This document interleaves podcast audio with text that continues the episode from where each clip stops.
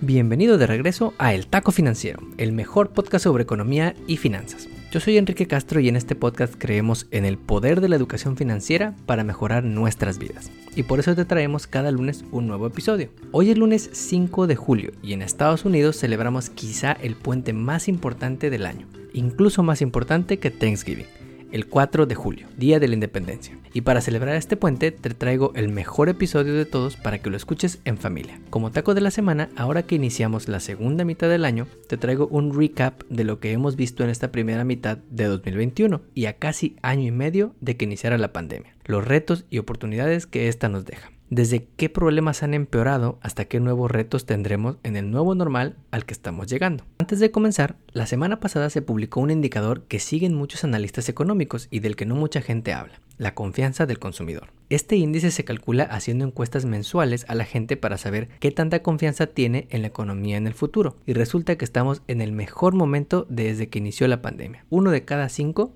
cree que sus ingresos mejorarán y solo uno de cada diez dicen que le es difícil encontrar chamba. Este indicador es forward looking o mira hacia el futuro a diferencia de muchos indicadores como el de empleo, producción industrial que miran hacia lo que pasó en meses anteriores. Así que al parecer todo va bien en Estados Unidos en materia económica. También, si tienes un negocio y nada más no encuentras cómo atraer trabajadores, la Cámara de Comercio en Estados Unidos te tiene la respuesta. Tal es un bono de mil dólares. En su más reciente encuesta, 4 de cada 10 personas dijeron que con un bono de mil dólares sí se animan a regresar a trabajar. La segunda mejor razón que motivaría a las personas a regresar fue la flexibilidad para trabajar desde casa.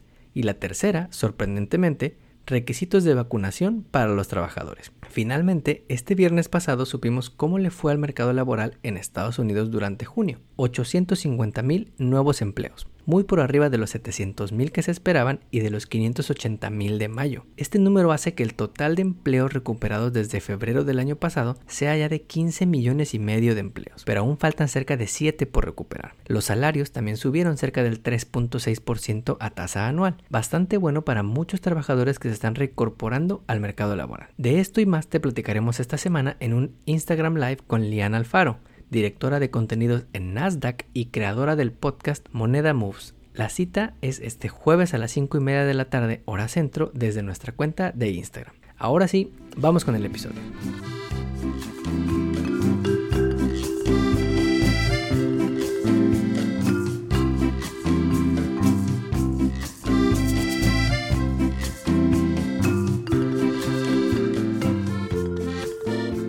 Imagina el siguiente escenario. Vas manejando muy campante tu coche por la Interestatal 10 que atraviesa todo el país, vas corriendo sin detenerte y de repente, Dios no lo quiso, toco madera, tienes un accidente. Gracias a Dios estás bien, no requeriste una operación o algo, solo te llevaron al hospital para revisión. Unos días después, notas que ese tobillo que te dolía desde antes cuando jugabas fútbol te duele un poco más. Empeoró a raíz del accidente y ahora te pones como loco CBD todos los días para quitarte ese dolor. También, unos días después del accidente, te das cuenta de que te duele un poco el cuello cuando volteas para ver a tu novia en el asiento del pasajero de tu coche o para ver ese 12 pack que te acabas de comprar. Antes no te pasaba, pero por el accidente ahora tienes esos achaques de viejito. Bueno, pues algo así le pasó a la economía global por la pandemia. Hay problemas que ya teníamos y que se agravaron por esta crisis y hay problemas nuevos y retos nuevos que surgieron por la pandemia que ahora estamos viendo cómo resolverlos y cómo enfrentarlos. Ahora que iniciamos la segunda mitad de este año es un buen momento para hablar de ellas y de lo que viene hacia adelante. Empecemos por los problemas que ya teníamos y que ahora se han agravado. Voy a platicarte tres problemas que ya teníamos y que ahora han empeorado. Primer problema, el crecimiento económico. El crecimiento económico o el crecimiento de los países y de las economías de los países había sido desigual desde hace muchos años. Había países que estaban creciendo bien como China, como India, economías asiáticas, y otros que estaban ahí rascando entre las piedras para estimular a sus economías y que su gente tuviera mejores empleos, mejores salarios y mejor economía familiar. Y de repente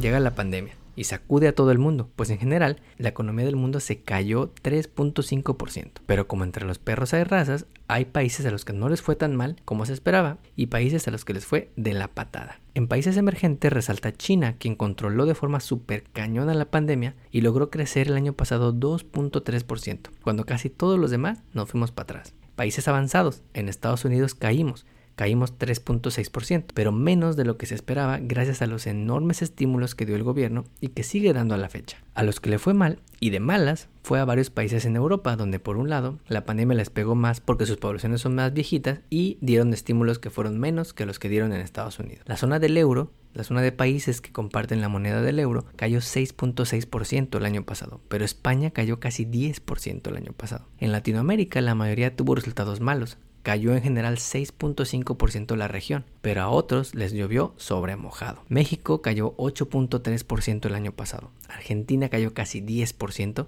el año pasado en su economía. Y no solo es el número, esto refleja millones de personas que perdieron sus chambas, sus ingresos y que entraron en situación de pobreza. El Banco Mundial estima que cerca de 120 millones de personas entraron en situación de pobreza por la pandemia, entendiéndolo como vivir con menos de 2 dólares al día. Imagínate, hay 120 millones de personas que antes no estaban así y ahora están así por la pandemia. Segundo problema que se agravó por esta pandemia, la desigualdad de género. Hemos hablado mucho de esto y en la entrevista de este mes platicamos con una líder hispana que creó una organización para empoderar a las mujeres en el mundo. Pero los números no dejan de ser una grosería. Antes de la pandemia, las mujeres ganaban 80 centavos de cada dólar que ganó un hombre blanco, pero las mujeres latinas ganaban en promedio la mitad, güey, la mitad de lo que ganaba un hombre blanco. Ahora súmale la pandemia y millones de mujeres decidieron salirse de sus trabajos o no regresar a buscar chamba porque tuvieron que cuidar a algún enfermo en casa o porque tuvieron que hacerse cargo de los niños que estaban tomando clases online. McKinsey hizo una encuesta y encontró que uno de cada cuatro mujeres en América del Norte estaba considerando disminuir su carrera o salirse de trabajar por esta razón y una de cada tres madres trabajadoras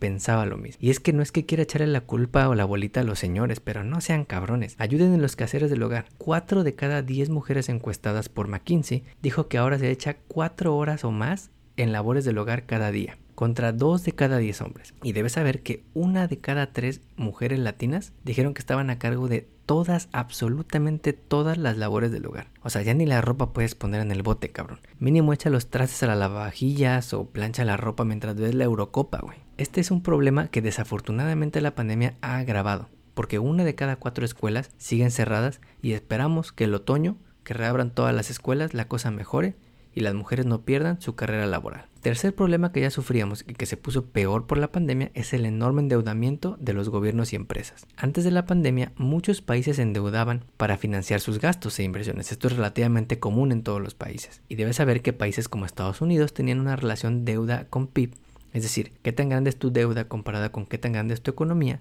de más del 100%. Japón se la volaba porque desde antes del virus andaba ya en 235%. O sea, si vives en Japón, tus nietos seguro siguen con la deuda, güey. Y con los estímulos dados en muchas partes del mundo, esto solo aumentó. Estados Unidos dio estímulos valuados en 13% del PIB. Japón del 21%. Alemania, Francia y España todos dieron estímulos por arriba del 7% del PIB. Y como dicen los economistas, alguien tiene que pagar esa deuda. En el largo plazo, los ingresos tienen que ser igual a los gastos, y la principal forma que se nos ocurre a los economistas es la que no te gusta escuchar, subir los impuestos, ya sea para los más ricos, para los pobres, para los negocios, para los alcohólicos, pero más dinero en impuestos para pagar por esta deuda. Estos tres problemas, el de desigualdad de género, crecimiento económico y deuda, tenemos que atacarlos como sociedad porque desafortunadamente la pandemia ha hecho que se miren más gachos que antes. Ahora hablemos de los nuevos retos que trajo esta pandemia, que no pensábamos de manera tan consciente hasta ahora. Primer nuevo gran reto, el balance entre trabajo de oficina y trabajo remoto.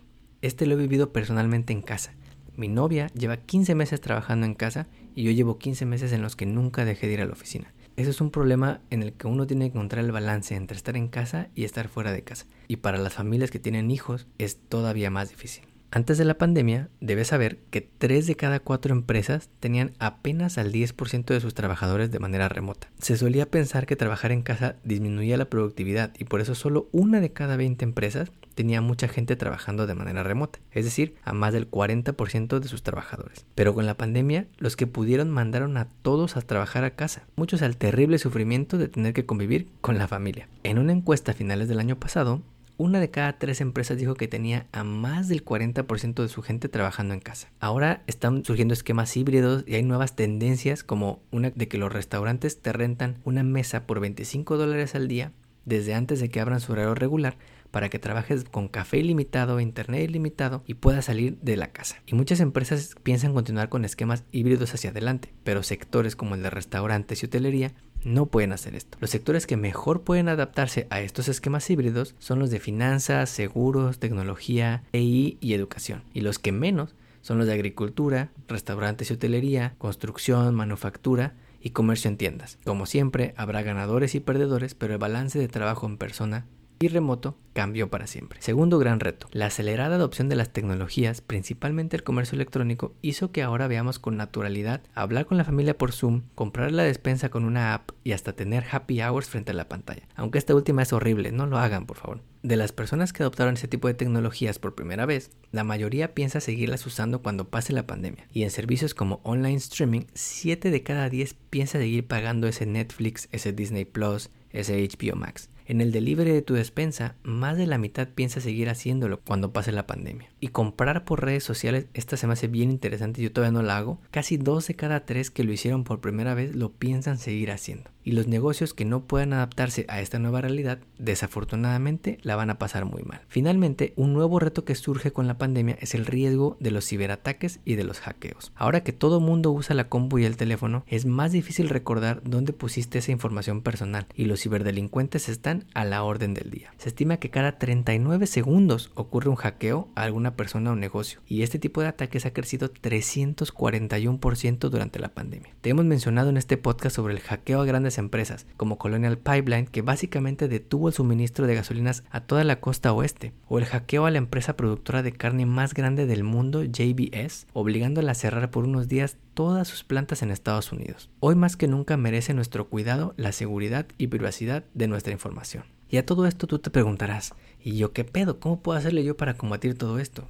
Todo esto suena muy difícil, muy grande. Yo te recomiendo cuatro cosas. Primero, vacúnate, cabrón porque así saldremos más rápido de esta pandemia. Con uno de cada tres adultos todavía sin vacunarse en este país y la variante Delta del coronavirus obligando a países como Israel y Reino Unido a cerrar nuevamente, hay que vacunarnos y cuidar a nuestros familiares y amigos. No podemos decirlo lo suficiente. Vacúnate, vacúnate, vacúnate. Segundo, aprender a adaptarse y ser creativo al enfrentar los problemas que se nos presentan. El año pasado, por si no lo sabía, rompimos récord en Estados Unidos en creación de empresas. Nunca en la historia se habían creado tantas nuevas empresas como el año pasado. Y esto refleja que tuvimos que buscar cómo hacerle porque no se come aire. Tercero, debemos ser conscientes de la desigualdad y de las desigualdades que nos dejará esta pandemia para las minorías y para las mujeres y poner de nuestra parte para ser equitativos. Si eres un empleador, si tienes una empresa, trata igual a las mujeres y a los hombres, págales lo mismo. No hay razón por la que tengas que pagarle menos a una mujer por un trabajo igual que el que hace un hombre. Finalmente, tener cuidado en el uso de nuevas tecnologías que puedan poner en riesgo nuestra información y en última instancia nuestro patrimonio. Los ataques están a la orden del día y nosotros somos quienes decidimos poner información o abrir ese link random que dice que ganamos un millón de dólares. No lo hagas, güey. En el Taco Financiero te agradecemos por habernos acompañado estos primeros seis meses del año y esperamos que sigas disfrutando este podcast en los siguientes seis meses. Gracias a ti es que hemos crecido este podcast y hemos logrado ya casi 2.500 descargas en más de 12 países. No olvides suscribirte a nuestro podcast y ponerle 5 estrellas. De veras que nos ayudas mucho. Recuerda que estamos en Facebook, Instagram y Twitter como arroba taco financiero. Nos vemos el próximo lunes.